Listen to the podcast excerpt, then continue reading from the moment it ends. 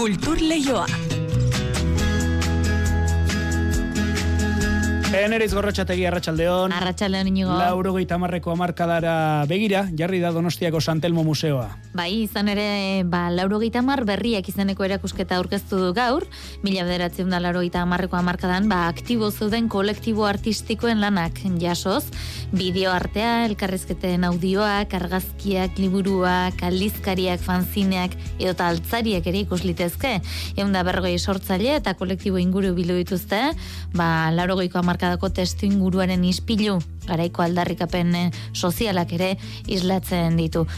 Ba, bi arrasi eta kainaren laur arte izango da ikusgai. Ez da ordea arte kontuetan gaur dugun albiste bakarra, Arabako Foru Aldundiak kulturaldoan diar duten hiru emakumeren lana aitortuko baitu martxoaren zortziaren atarian. Begoña eta hori lurralde osoan zehar zabaldu dituen irakurketa klau feministetan egindako lana aitortuko zaio, Pilar Lopezi teatro paraizun egindakoa, eta Maite Ruiz de Austri, zuzandari eta gidu egileari ikusentzunezkoen arloan egindako ekarpena sarituko zaio. Bihar izango da hori, Artiu Museoan egingo den ekitaldian.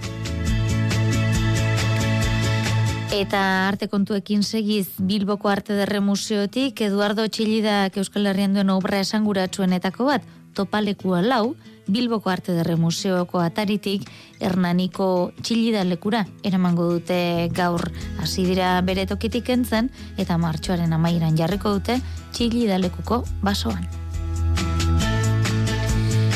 Musika kontuak ere baditugu, ez dugu aztuko Bart gaztea sariak banatu zirela, baina urte sasoi honetan utzik egin gabe izaten dena musika musika jaialdia da.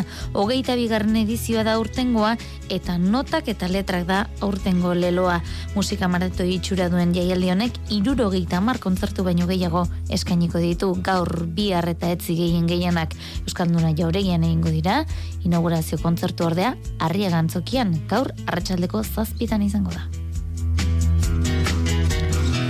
Eta Nafarroan gaur ezagutu ditugu, geuretik eh, arituak eh, kultur ekimenaren bigarren edizioan parte hartuko duten sortzaile eta berriak sortzaile eta herriak barkatu mila eta hogeita batean sortu zen ekimena, Euskal Sortzaile Euskal Herri osoko udalerritan egonaldi artistikoak eskaintzeko asmoz, hogeita bi sortzaileek, hogeita merezi udalerritan landuko dituzte euren proiektuak eta egonaldian undutakoak zirkuituan ikusi izango dira.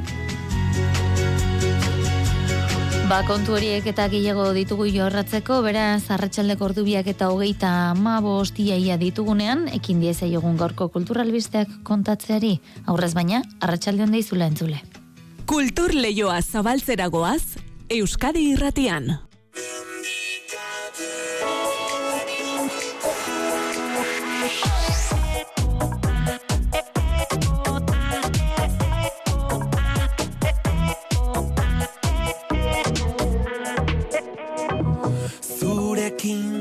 Mintzo direla diote xorie. Esan zer kanta egin dizuten Bartiluntzean banatu dira Bilboko Euskalduna jaurekian 2008ko gaztea sariak. Entzutan ari garena, abestiriko onenaren saria jaso duena da, zetak irabazi duena, erramun martikoren arekin elkarlanean egindako itzulera abestiaren gati. Zea maizek berriz, disko eta videoklip onenaren sariak eskuratu ditu, adore kemenakuraia diskoarekin eta korazon detangoren videokliparekin. Talde edo bakarlari berri onena, bengo ihartzuarra izendatu zuten, eta zuzeneko onenaren gaztea saria berriz, izarorentzat izan da. Bai, mi aldiz irudikatu zaitut nire belarrira. Eta entzuten ari garen entol sarmiento, ketesek talde honenaren garaikurra eta fandom edo zale gehien mugierazten dituenaren saria jaso zituen. Hau duzue gorka urbizuk talde edo bakarrari honenaren saria iragarri zuen unea. 2008ko talde edo bakarlarari onenari gaztea saria, irabazlea da, ETS. Ba, inigo etxezarretak emezortzi urtean jaso den lehen sari fisiko eskuartean izan da, hausia egin zuen eskaintza. Eta ne ustez ez dugu aztu behar zergatik dagoen musika, zergatik existitzen den, ze paper betetzen duen pertsona askoren bizitzetan, eta ba, nolabait eh, plazako musika, herriko jaietako musika, musika popularra herrikoia ba, sortzen duten e, ba, hori sortzai eta talde guzti eskaini nahi diet, eskaini nahi diet alde batetik saria, ez? Sari emate ekitaldian neoma ketes eta sune, merina gris eta zuaren zuzeneko emanaldiak izan ziren besteak beste, eta gala amaitu, bulego taldearen kontzertu bereziarekin amaitu zen.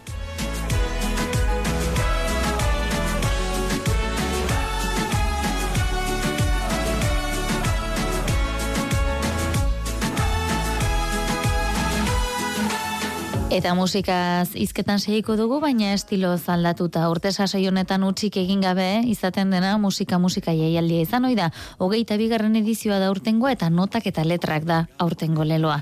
Musika maratoi itxura duen jaialdi honetan irurogeita hamar kontzertu baino gehiago izango dira. Gaur bi arreta etzi gehien gehienak Euskalduna jauregian egingo dira. Inaugurazio kontzertua baina Arriaga antzokian gaur arratsaldeko zazpietan Mendelssohn eta Shakespeare protagonista direla. Juan Ramon Martiarena kontatuko digu.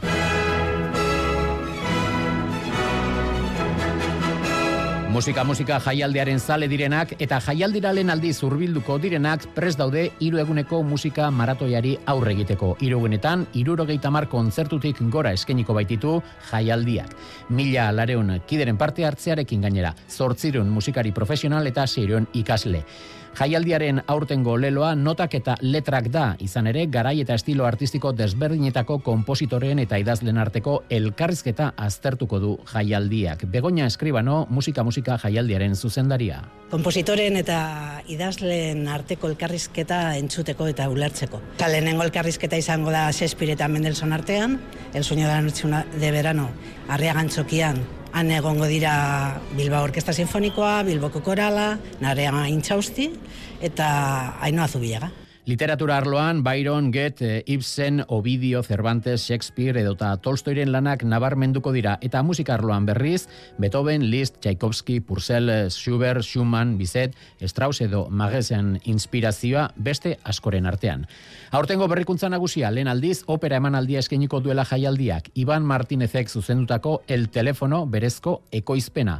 Ensamble Galdosek abestuko duena, Mairia Goirizelaiaren estena zuzendaritzapean, Giancarlo Menotiren obra da. Publiko berria konkistatzea, antolatu ditugu gauza berriak, ezta? Egingo dugu produzio bat, izango da opera txiki bat. El telefono du izena, izango da oso opera moderna. Eta Maria Goirizelaia izango da zuzendari eszenikoa. Eta beste berrikuntza, A Hundred Symbols emanaldia. Gonzalo Olabarria, Bilboko kultura zinegotzia. Le Percusión de Estrasburg, kontzertua. Ostiralean, auditorioan. Esperientzia gogongarria begientzat eta belarrientzat. Egun simbalo egongo dira agertokian.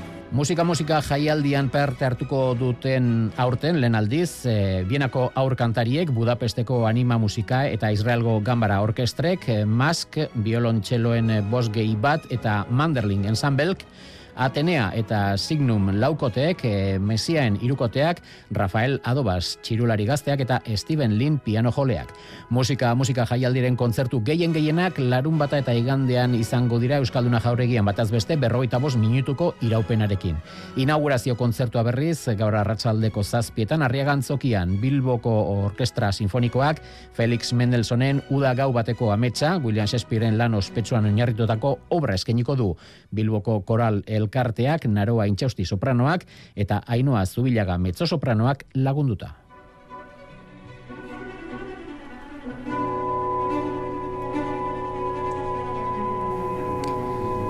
Bain justu musika musikak egin duen lehen produkzio propio horretan geldituko gara orain el telefono deritzonean entzun diozue Juan Ramon Martiaren ari. Nolabait opera eta publiko orokorran arteko distantzia hori lausotzeko helburuz jaio da. Lau ertzetara emango den emanaldia da legia publikoak ikuskizuna inguratu egingo du eta gure mundu garaikide honetako gai orokorra jorratuko dute mugikorrak sortzen duen adikzioa. Ikertzabalak ditu xetasunak.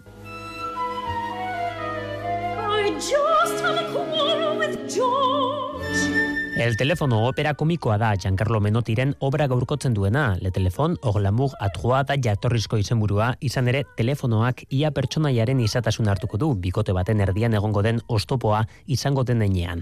Xalantem eta Ruth González dira urren esurren, baritono eta sopranoa. Eta hietaz gainera, aktore lanetan egongo dira, Iñaki Maruri, Ainoa Etxebarria, eta entzungo dugun, Egoitz Sánchez. El telefono da Giancarlo Menotik idatzi zuen opera bat. Ikusiko dugu bikote baten historioa. Mutilak zerbait oso garrantzitsua den zerbait esan nahi dio bere bikoteari, baina bikotea oso okupatuta dago beste egin behar batzuetan. Eta ez dio kasu handirik egiten. Orduan ikusiko duguna izango da opera komiko bat. Jatorrizko obra mila bederatzerun da berrogeita zazpikoa da, baina bere gaia gure mundu garaikide honi zoragarri egokitzen zaio. Menotik idatzi zuen e, etxeko telefonoari kritika bezala eta gaur egun Mariaren eta ularatzeak e, telefono mugikorrei diogun e, atxikipena kritikatzen du, ez? Telefono mugikorrak oso lagungarriak dira gauz asketarako, baina egia da, e, kontzientziarik gabe erabiltzen dugunean, ba limite asko pasatzen ditugula. Ibon Belandiak egin du egokitzapena eta bilakaera kala oso nabarmenak dira. Maria Goirizelaiak eginiko esena zuzendaritzaren ardatza ere ez da jatorrizko toki berdinean ematen. Bere ardatz fundamentala edo originalena esango nuke dela kontekstua. E, zuzendaritza aldetik Mariak nun kokatu duen historia hau. E, originalki e, partitura etxe batean gertatzen da, beraien etxean, Mariak kontestu hortatik atera du eta espazio publikoa batean testu inguratu du.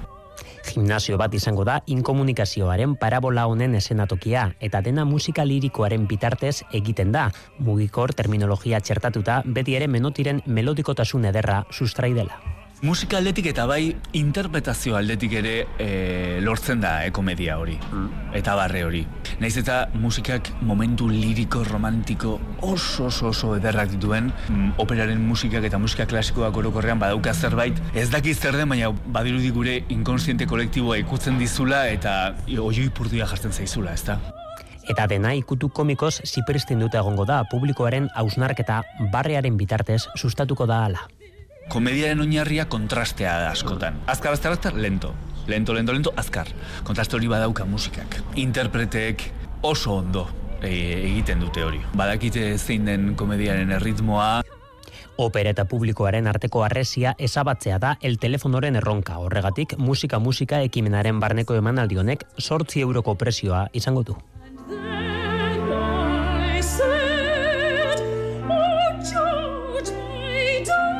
Ba, musikaren esparrutik, museora joko dugu orain. Santelmo Museoak laro mar berriak izeneko erakusketa aurkeztu du gaur aristien esan dizuegun gixan. Mila bederatzen da laro marreko amarkadan, aktibo zuden kolektibo artistikoen lanak jasotzen dituzte. Bideo artea, elkarrizketen audioak, argazkiak, fanzineak, liburuak, aldizkariak, edota altzariak ere ikus litezke. Eunda berrogei sortzaile eta kolektibo inguru bildu dituzte erakusketan, lauro geita amarreko amarkadako testu inguru inguruaren ispilu, garaiko aldarrikapen sozialak islatuz. Ekainaren laur arte izango da ikusgai, haino agirre lankidea izan da aurkezpenean. Laro geita amar berriak izeneko erakusketa honek hainbat kolektibo eta arteguneren espiritua islatzen du. Espazio alternatibo eta periferiko horietan sortu ziren artelanak, ibilbide kronologiko batean kokatuz eta arte adirazpen horiek garaian garaiko gertakari sozialekin erlazionatuz. Susana Soto, Santelmo Museoaren zuzendaria. Erakusketan artea erreibindikazioak azaltzeko espresio modu izan zela ikusten da. Bakarka lan egitetik elkarrekin lan egiteko joera nagusitu zen momentu horretan adibide bezala gainero, zapatari, arteleku, konsoni eta bar. Sorkuntza plastikoek, bideoarteak, argitalpen alternatiboek, egia argazkiek eta abar luze batek osatzen dute, laro geita amar berriak erakusketa Europa mailan amarka da horretako arteari eskainitako aurreneko erakusketetako bat. Teknologia berriek arte sorkuntzan izan zuten eragina ere azaltzen da erakusketan, esate baterako bideoartearen garapena sustatu zuten larrotxene edota bosgarren kolektiboari leku egiten zaie. Bideoaldiak eta Santelmo Museoko abanguardia aretoak hartzen dutelarik, erakusketa honen lehen zatia. Jaime Otamendi, Donostia Kulturaren zuzendaria. Esposizioa oso potentea da, e, ikusizko arteetan eta zalantzari gabe, laro eta margarren amarkada horretan, Santelmok garai horretan ba bazituen erakusketa oso oso bereziak laborate, laboratorioan eta eta hemengo liburutegian gertatzen ziren gauzetan. Larrotxene fundamentala izan da ikusizko arte horietan, bai ikusentzutekoetan eta zinean eta eta hori guztia, noski arteleko ezingo genuke e, aztu. Jaime Otamendik aipatzen zituen arteleku eta larrotxenerekin batera, garrantzi handikoak izan ziren, laro gehieta amarreko amarkadako arte sorkuntzan, El Gallinero, Konsoni, Zumaiako Zelaiazpi, Trintxerpeko Rederia, edota Benta Berrin okupatu zuten zapatari. Amarkada horretan gauza asko gertatu ziren, eta batez ere arte erlazionala deitzen den hori, taldeak eta kolektiboek artearen bidez zirikatu egin zuten sistema eta zirikatu egin zuten sistema ekologiaren ikuspuntutik, e, feminismoaren ikuspuntutik, demokrazia parte hartzailearen ikuspuntutik. Nekane Aramburu komisario duen erakusketa mugimendu kolektiboek laro geita amarreko amarkadako artearen garapenean izan zuten eraginean ardazten daba. Santelmo Museoan izango da ikusgai, ekainaren laura bitarte.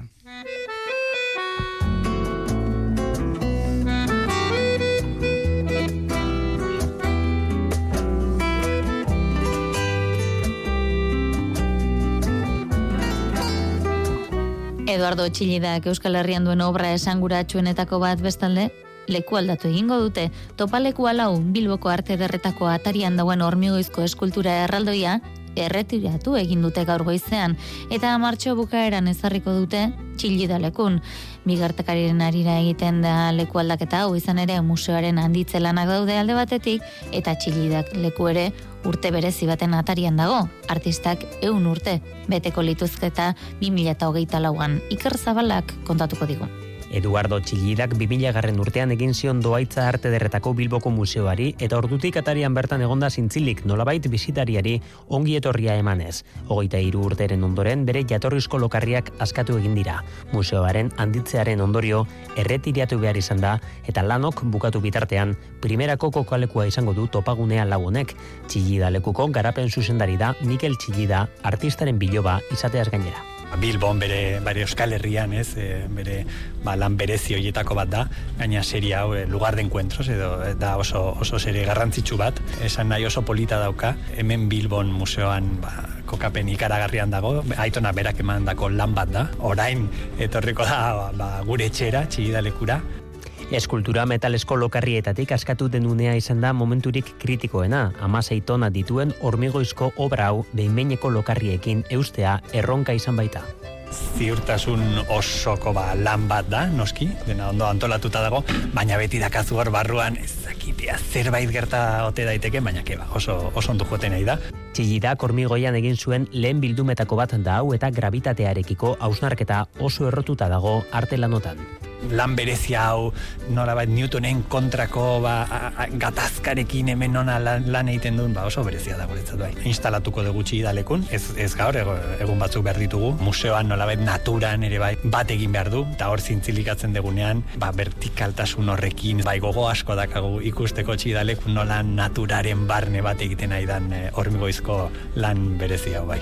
Izan ere egutegiak bi gertakari elkartzen ditu museoaren lanen handitzea eta Eduardo Txillidaren jaiotzaren eungarren urte urrena izango da 2008 lauan. Hain zuzen ere topagunea lauren iritsiera izango da ospakizun urte ontako lehen ekimen berezia. Aitonaren lanak lekuak dira nola bait, ez dira bakarrikan arte lanak. Beti dago zerbait nun gu gizakiok iristen gera lanera arte lanera, ikuspuntu berri bat, galderaren bat ematen ematen digu, bakoitzari bere hausnarketa pertsonala. Beraz, bai leku aldatzerakoan, leku berri bat sortuko du, bai jende berriari ba, bere nolabait galderak erakarreko dizkio, Eta lanak bukatzean beste toki berezi bat ere sortuko da Miguel Tugaza Arte Ederretako Museoaren zuzendariak adierazi bezala, etorkizunean Museo Barnekaldean esarriko baita.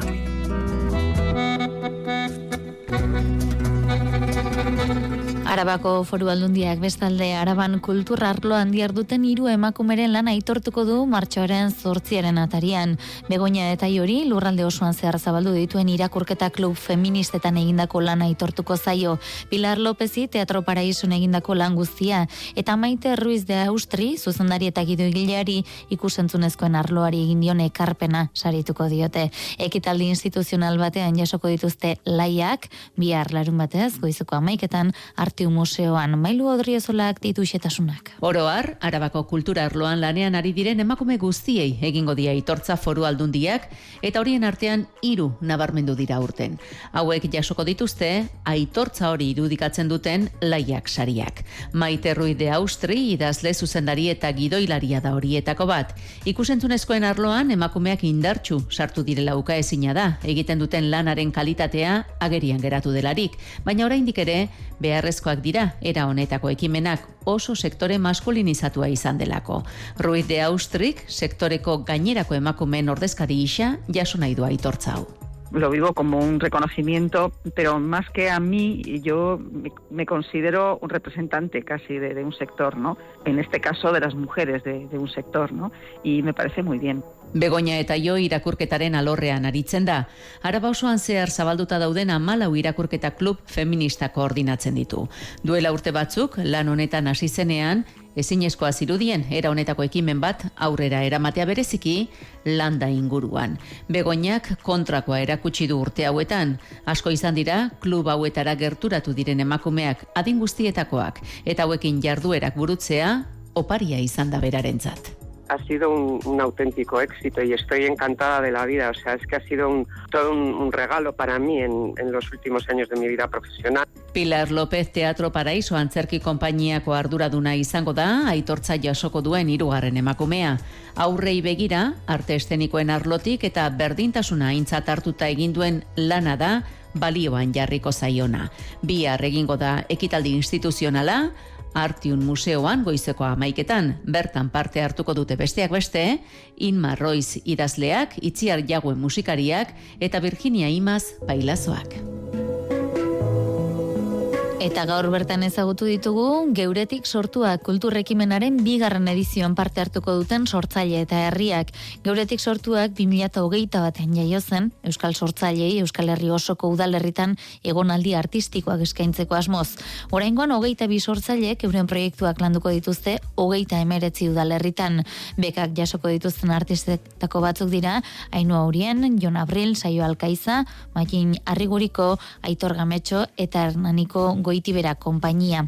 Egonaldi horietatik sortzen diren lanak, proiektuan parte hartzen duten udalerrietan zirkuitu batean ikusi izango dira. Izia rumbresek ditu xetasun gehiago. Amarridazlek bost komiki marrazkilarik, hiru antzerki konpainiek eta lau zinemagilek parte hartuko dute udalbiltzaren geuretik sortuak kulturrekimenaren bigarren edizioan. Proiektua 2008 batean sortu zen Euskarazko arte eta kultur sorkuntza ekoizpena eta edapena sustatzeko asmoz. Aurten, bekei esker, hogeita bi sortzailek gehienez hiru asteko egonaldi artistikoak egin alko dituzte Euskal Herriko hogeita emeretzi udalerritan. Javier Surmendi udalbiltzako presidentea da sortzailearen arabera, herri bakoitzan edo herri multzo bakoitzan sortuko da. Edo amabosto gehi horri alde bitarteko komiki lan bat, baita ere sortzi eleberri motz sortuko dira, filmen kasuan lau film esleitu dira eta amar hogei minutu arteko film laburrak ekoiztuko dira. Eta gero hiru antzerki lan. Izan ere horiek dira geuretik sortuaken lantzen diren lau disiplinak, literatura, zinema, antzerkia eta bigarren edizionetan nobedadea den komikigintza. Edizio honetan gainera gehitu dugu komikigintza. Baita ere sortzaileen partetik heldu zitzaigulako arlo horrek bultzada bat behar zuela. Eta gero gainera iruditzen zitzaigun oso aukera polita zela komikiaren bitartez herri bat, horre egonaldi artistikoa egiten zen herri hori, islatzeko. 2008an garatzen diren lanak urren urtean 2008 lauean erakutsi eta zabalduko dira proiektuan parte hartzen duten hogeita emeretzi udalerriak hartzen dituen zirkuituan. Mutriku, Zumaia, Oiartzun, Zaldibia, Ataun, Leitza, Bergara, Sarabera edo Uarte beste askoren artean. Prozesu osoan sortzen diren sare eta harremanak emaitzak ematen ari dira dagoeneko. Esaterako, lodosak sartagudak mendabiak eta andosiak osatzen duten herri multzoan sortu dute dinamika propio bat, purrusalda izenekoa, euskarazko kulturaren erapena eta difusioa herri hoietan bultzatzeko. Gainera azkenengo urtean ere, sesma batu zaie, eta hor euskara inbesteko bultzada behar duen eremu horretan, bost herri hoietako euskara eta kultura elkarteen arteko elkarlan hau eta zaretze hau sortu izana, geuretik sortuaken proiektutik abiatuta, ba guretzat e, sekulako lorpena da. Bi urteko iraupena izango duen geuretik sortuak bigarren edizionetarako zazpirun mila euroko aurrekontua prestatu dute. Kresala dantza taldeak bestalde portuz portu bitakora kaiera izenburu duen liburu plazaratu du. Argitalpen honetan 2008an estrenatu zuten Amoria eta Dolore dantza ikuskizunaren historia kontatu dute sortze prozesutik hasi eta zuzeneko emanaldietara. Haino agirre konta iguzu. Kresala dantza taldeak 2008an estrenatu zuen Amoria eta Dolore Ekuadorren eta azken emanaldia joan den udazken honetan, azaroan eman zuen biarritzen. Euskal Herriko, Andaluziako eta Amerikako estatu batuetako txoko ezberdinetan aurkeztu dute ikuskizuna eta 2008an hasitako bidaiari bukaera emateko liburu bat argitaratu dute. Bertan, elkanoren garaian girotutako ikuskizun honen sortze prozesua azaltzen digute. Josu Sagardia, Kresala dantza taldeko kide. Bertan aipatzen dira hasiera batean izandako zalantzak, eraman nahi izan dugu ikuslea Euskal Zirku Navegazioaren garai horretara eta hori lortu ahal izateko e, jantzi eta materialak oso bereziak izan dira. Amoria eta Dolore ikuskizunerako sortu zituzten koreografia eta dantzen inguruko informazioa aletuta dator liburuan, estenaka banatu dituzte dantzak eta irudiz jantzi. Azkenean Amoria eta Dolorek amazazpi estena zituen, eta estena horiek era oso labur batean azaltze ditu, bertan ebai adierazte ditu erabilitako zenbait testu, letra, poema eta bar, eta batez ere irudi asko jarri nahi izan ditugu, irakurlea eraman dugu aktuazioa berriro bizitzera edo. Liburuan ez ezik ikusentzunezko batean ere bilduko omen dituzte Amoria eta Dolore ikuskizunari dagozkion irudiak. Kresalako kideek iragarri dutenez, portuz portu bitakora kaiera liburuaren osagarri ikusentzunezko bat prestatzen ari dira. Badurangoko plateruena guneak ibilbide berria gaur hasiko duela ere kontatuko dizuegu. Plateruena kafe antzuki izatetik plateruena kultur ate artea izatera pasako da. Izen berriaz gain, oinarri lan hildo eta alburu berriak izango ditu. Hori guztia azken hilabetetan garatutako hausnarketa prozesuaren emaitza da. Euskal kulturaren alorrean, arrobia bultzatu, sortzaileen esperimentazio gune izan eta sortzaile eta publikoaren arteko topagune izatea. Hori esek dira, plateruena kultur aterpearen hildo nagusiak. Ibilbide berriaren abia puntua, piztu argiak izeneko ekitaldia, izango da, Maider Larreñaga Plateruena kultur aterpearen koordinatzailea da. nahi izan dugu ere bai, bertako jendearekin partekatzea. Orduan egingo dituzte orako kolaborazio batzuk, Peru Madalena eta Mikel Nuñezekin egingo dugu anarik, eta Odei Barrosok Aitor Bizkarrarekin. Eta gero, bueno, ba, bai parte hartuko dute herriko beste sortzaile askok, ez? Ba, garazi abaldrezek kultantza egingo du, bertso eskola oso presente egongo da, Mokers Durangoko talde mitiko da, oantxe bertan atera du bere azkeneko diskoa, Piztu argiak ekitaldia gaur arratsaldeko zortzietan hasiko da. Ba hori esan da bagoaz gaur teknika eta realizazioan, Xabi Iraola eta Josi Alkain aritu zaizkigu fin fin orain badakizu albistek Euskadi Irratian eta ondoren kantu kontari Josi Etxeberriarekin. Astelenen arte, ondo izan eta zaindu.